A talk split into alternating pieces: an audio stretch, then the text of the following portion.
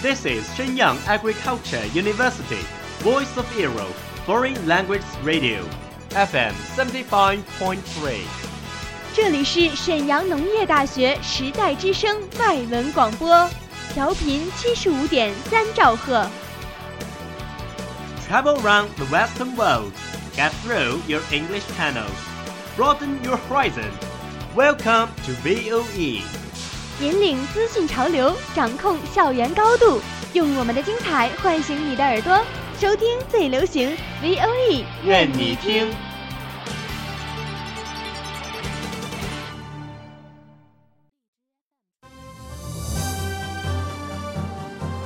Campus Interview，与校园名人 face to face，讨论资讯 what you like。欢迎翻开《校园访谈录》。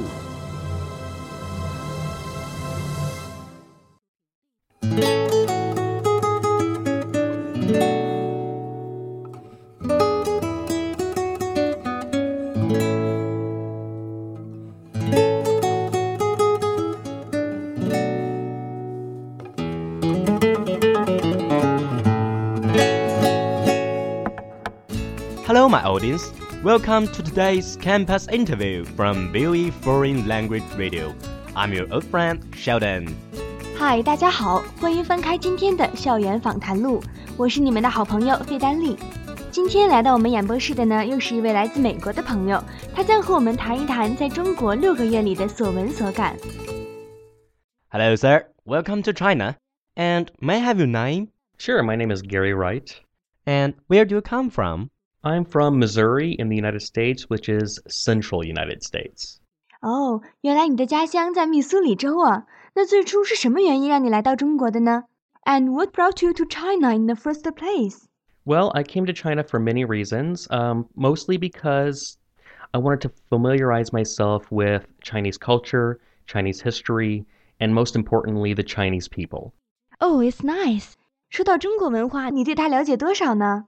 Unfortunately, very little. I've been here for about six months, and my friends do enjoy educating me um, regarding Chinese culture, but unfortunately, I have not really learned as much as I would like yet. Oh, it doesn't matter. We're Chinese people willing to share the culture with you. And could you tell us which part of Chinese culture do you like best and you want to learn? Literature, the art, the food, or the martial art? 文学艺术、食品武术。Oh, you know, there are many areas. 嗯，还有很多。All of it. There, I, it's, All of it. It's not possible to really just say this is what I want to learn or that is what I want to learn. Mm-hmm. That's not possible because there are just so many areas that are fascinating. I oh. can't limit it to just one or two. I want to learn as much as I can learn in the mm-hmm. time that I'm here. Uh, because of that, I plan to stay in China for a long time. 哇哦！希望你在中国能度过一段美好的时光。And live in China, you must have eaten some Chinese food. So do you like it? Uh, I'm an extremely picky eater. I don't eat vegetables, uh-huh. so it is incredibly difficult for me to find food that I really enjoy here. Um, but I have found some, um, fortunately. But I'll be honest, I typically tend to eat what more Western food because of that. yes my entire family loves Chinese food. I'm the only one who doesn't like vegetables. Okay, what sort of food do you like? Red meat, like steak, uh, beef. beef, pork, uh, I know, uh, I chicken, like duck, mm-hmm. lamb. I enjoy most meat pro, meat meat based foods. The only things I don't like t- typically are uh, vegetables or uncooked fish. How about fruit? I love fruit.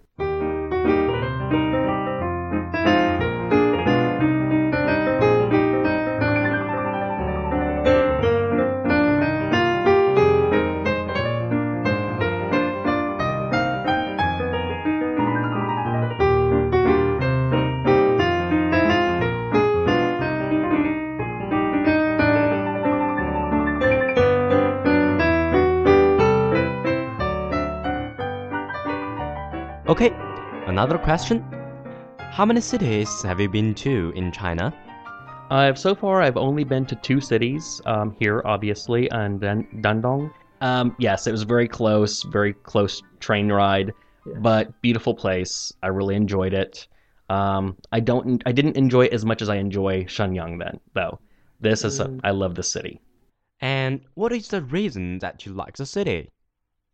Part of it is the size. I love, you know, a good sized city. Part of it is also the people. Since I've been here, I have encountered countless very friendly, very easygoing people who really take the time to help me out, um, educate me, and be, you know become my friend. Mm, 嗯，那你一定交到不少中国朋友吧？Do you have any close Chinese friends? Yes, I have several close Chinese friends. Um, as a matter of fact, I would say I have more Chinese friends than I do foreign friends. 哇哦！虽然我知道探听别人的隐私不好，但是我还是很好奇，在你的 several close Chinese friends 中，是不是已经有一个女生变成了你的 girlfriend? You found a Chinese girlfriend, yeah? Yes, yes. I uh, did. oh, cool. And could you tell us how you met each other? Um, well, we met at uh, Oh, there's it's a rest a pizza restaurant. I can't remember the name. Oh, Green Mile. We met at the Green Mile.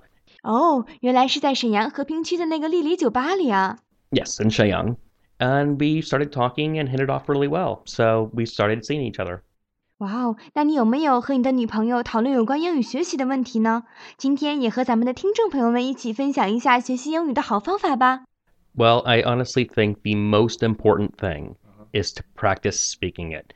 Um, Yes. Many students try to get better just by watching television or listening to music, and that does work, but nothing works better than just getting together with your friends and speaking English to each other. That is the best way to learn. Uh, even if you don't have any native English speakers around, it doesn't matter. Just get with one of your friends who also speaks a little English and speak to each other. You will get better quickly. So practice make perfect? Yes, much better than the more passive approaches, which is, like I said, watching shows or movies or listening to music. So do you mean speaking is more significant than reading, writing, and listening?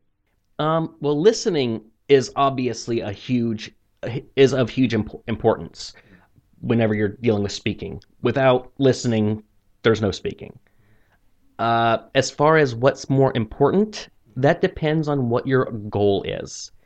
If you want to develop friendships with, uh, using English predominantly, then speaking and listening are more important. If you're wanting to develop yourself academically, then the reading and writing is more important. 的确，在不同的目标下，听说读写有着不同的重要性。那么，你觉得通过听外语广播来学英语的这个方法怎么样呢？I think it is a good way, especially practicing the listening ability. Broadcasting gives more students the opportunity to listen to English being spoken, which is a, of huge importance. Uh, as a matter of fact, today, this week, we've been practicing our listening skills in class uh, and broadcasting plays an important part in that. Oh, that's great. In addition, you know, nowadays in China, more and more students choose to study abroad. So, do you want to say something to the students who are going to study to America?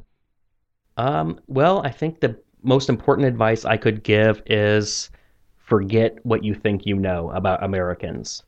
Everything you think you know is probably wrong. Oh, yes. Uh, just like uh, my thoughts regarding China was completely Oh. wrong. Yeah. For the most part, have fun. You know, go to go to America and you know study and learn, yes, but don't forget to make friendships. Don't forget to have fun because without those things, life's just not as not not as worth not as much fun. It's not as rewarding. It's not all about hard work. It's also about rewarding friendships and having a good time. 没错，出国留学不能让学习成为你的全部，广交挚友也是必不可少的一部分。